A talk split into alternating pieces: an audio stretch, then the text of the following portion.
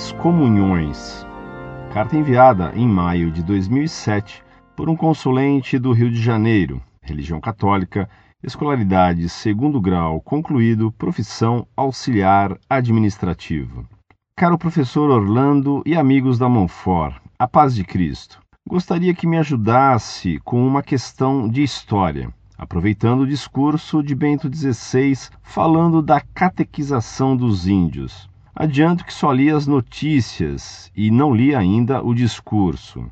Li no site do Globo, por exemplo, que o Papa errou ao desmentir o batismo à força dos índios, o que foi o que disse a FUNAI e especialistas. Abre aspas, para o professor Valdir Rampinelli, especialista em História da América Latina, da Universidade Federal de Santa Catarina, a declaração do Papa ignora a história. Claro que essa declaração não faz sentido. O Papa deveria ler Bartolomeu de las Casas, diz o professor, referindo-se ao frei defensor dos índios e cronista da conquista da América. Negar isso é negar o óbvio. Fecha aspas. Para quem não conhece tanto a história como eu, é preciso recorrer a quem tem mais instrução, como o senhor. Como o senhor analisa a declaração do Papa e as declarações da FUNAI e especialistas?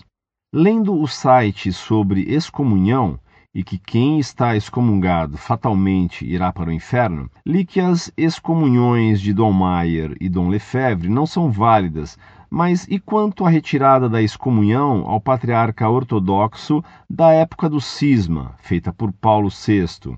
Estaria ele retirando a excomunhão apenas do patriarca atual, então? Um forte abraço e a paz de Cristo. Muito prezado, salve Maria. A FUNAI querer corrigir o Papa é pretensão demais. E quem são os especialistas? Quem lhes deu esse título de especialistas? Eles mesmos? A igreja nunca disse que era permitido batizar pessoas à força. A igreja sempre ensinou que é pecado batizar uma pessoa que não crê. Por isso, ela sempre obedeceu a Cristo que mandou: ide e ensinai. Esse especialista de Santa Catarina, que cita Las Casas como protetor de índios, não diz que Las Casas tinha índios escravos. Basta um padre atacar a Santa Igreja para que os especialistas o canonizem. Os especialistas são especialistas em apoiar toda calúnia contra a Igreja. Não coloque especialistas acima do Papa. A excomunhão não leva fatalmente para o inferno, porque a pessoa pode se arrepender e obter o perdão. E uma excomunhão só é válida se a pessoa cometeu de fato o ato que implica nesse castigo. Dom Lefebvre e Dom Maia nunca cometeram o pecado de cisma, pois nunca negaram que o Papa é o chefe da Igreja, sumo pontífice e vigário de Cristo na terra. Por isso, a excomunhão que lhes foi imputada não foi válida, foi nula.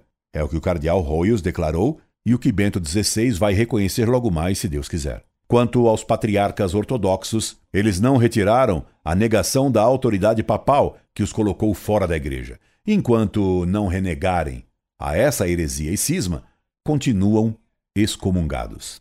Um abraço bem amigo Incorde Jesus Semper, Orlando Fedeli.